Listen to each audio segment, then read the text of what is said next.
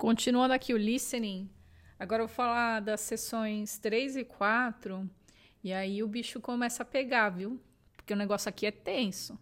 Enquanto lá tava no começo, é, nas, nas sessões 1 e 2, sabe? Aquela coisa pausada, você falando assim, você se sentindo alegre, né? De você estar tá entendendo alguma coisa.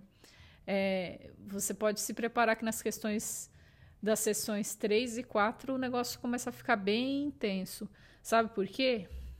Porque é muito rápido, às vezes, a maneira com que eles falam. E aí, as questões, elas sempre são na sequência, né? Pelo menos tem essa vantagem. Não é que nem alguns outros testes de inglês, né? De proficiência da língua inglesa. Por exemplo, no Cambridge, é, eu lembro que era... Que, assim, poderiam falar é, coisas não na sequência, sabe? Você tinha que se virar. Mas a vantagem é que tinha duas vezes para poder ouvir o áudio. Mas no IELTS você só tem direito a ouvir uma vez só. Uma vez só. Se você tem algum déficit de atenção, assim, se você tem dificuldade de se, de se concentrar em alguma coisa, tá na hora de você começar a praticar. Porque é tudo na sequência, né? E se você perder uma informação, às vezes eu fico. É, assim, eu lembro que eu perdia uma informação, aí eu ficava tentando. É, tentando lembrar, assim, mas é muito rápido, sabe? Então, o que, que você tem que fazer? Você tem que seguir na sequência. Mesmo se você perdeu aquela informação, perdeu aquela, aquela questão, você tem que seguir em frente, né? E se acontecer de chegar no final do teste, você de maneira nenhuma, você lembrar do que. Você não, não conseguir lembrar do que foi falado, sabe? Porque é muito rápido. É muita informação.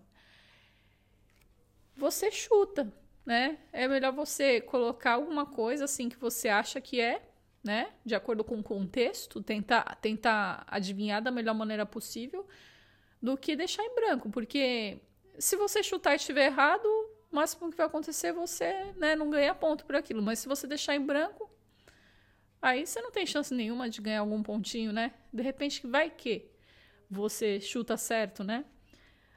Mas antes de partir para o chutômetro, na hora que você estiver ouvindo o, o, o áudio, você prestar bem atenção na sequência. E antes de começar, é, antes de começar o áudio, você tem que olhar quais são as instruções da questão. Porque não adianta nada, né? Você tentar responder as coisas e não seguir é, as instruções. Você tem que ser obediente. Você tem que ser obediente. Então, por exemplo, aqui, ó, nessa, nessa questão que eu tenho, tá escrito aqui, assim, ó. No more than three words and or a number.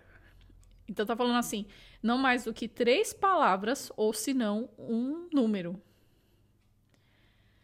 E se fala assim, não mais do que três palavras, quer dizer que pode ser uma, pode ser duas, ou pode ser no máximo três. Não me inventa de colocar quatro cinco palavras na questão, porque não é isso que está pedindo.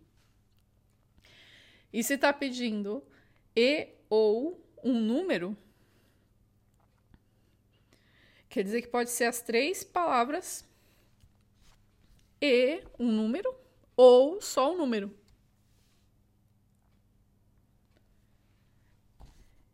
E aí aqui tem uma tabela, né? Tem uma tabela.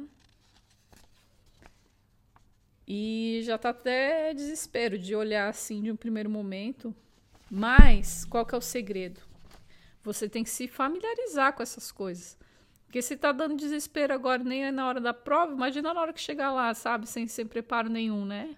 É. Então, por isso tem que se preparar, né? Para não dar vontade de levantar da cadeira e sair correndo, né? E rasgar os 375 dólares australianos que é a prova. Eu acho que no Brasil custa em torno dos 900 reais. É bastante, né? É bastante para você. Você tem que aproveitar, né, o seu investimento. E como é um teste para você saber o seu nível atual de inglês, então você tem que fazer por onde honrar esse investimento que você fez, né?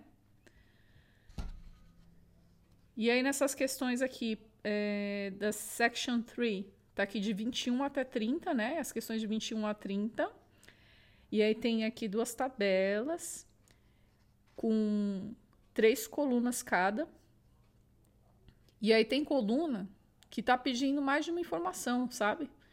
Só que, aí, por exemplo, aqui, ó, você vai ver um númerozinho na frente de um espaço em branco. Então você vai ver aqui, ó, 21, 22, 23, 24. Você sabe pelo menos a sequência que você tem que seguir, né? E se você perceber que você comeu bola em alguma coisa, já passou aquela, aquele número, é, já passou aquela frase né, que você deu anteriormente, que avançou demais o, o áudio, você, né, você tenta se, se situar e recomeçar a partir da onde que o áudio tá. Porque se você ficar tentando quebrar a cabeça com o que passou, é que nem na vida, sabe? Você não pode pensar muito sobre o passado. Porque dependendo de como é que foi o passado, você não, não vive o presente, né? É, e não constrói um futuro melhor. Então, na prova de inglês, a mesma coisa. Você tem que. Passou, passou, paciência, né? Tem que aproveitar e tentar responder o máximo de questões possível para poder garantir uma notinha, né? Aí na última section, na section 4, aqui que eu tenho no meu exemplo, aqui tem um tem uma sequência de questões que vai do número 31 até a 40. Aí eles dividiram em duas partes. Tem aqui as questões de 31 a 37 que fala assim, ó, choose the correct letter A, B or C. Selecione a letra correta A, B ou C, né? Não vai inventar de selecionar é, duas, né? Só tá falando assim, ó, selecionar a letra correta. Então, tipo assim, é uma alternativa correta para cada questão dessas aqui. Se você não sabe o que, que você faz, você chuta, né? Porque é melhor você chutar e ter uma resposta e, quem sabe, acertar, né? Por um, uma sorte, né? Por uma boa sorte, aliás. Ou, né? Se deixar em branco, não tem, não tem, não tem sorte nenhuma, né? Pelo menos se você preencher, nem que esteja errado, sabe? Você não vai ser penalizado por porque você preencheu e está errado.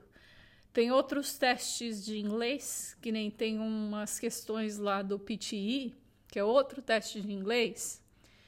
Se você erra uma questão e você tinha acertado outra, a questão errada anula a certa. Mas no IELTS não é assim, né?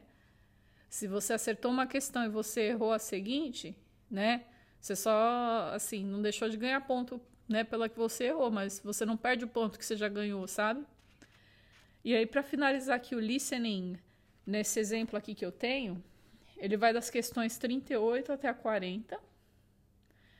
É, e aqui, para essas últimas três questões, está explicitamente aqui escrito assim, ó, no more than three words não mais do que três palavras. Quer dizer o quê? Que pode ser uma, pode ser duas ou pode ser três. Esse é o máximo de palavras. Não está falando nada aqui de número, então você já sabe que na questão vai te pedir uma palavra mesmo, né? E não número. Então, essa aqui foi a introdução para esse material. Eu vou enviar pelo WhatsApp, né? Para quem quiser praticar. E é isso aí. Vamos partir para a próxima.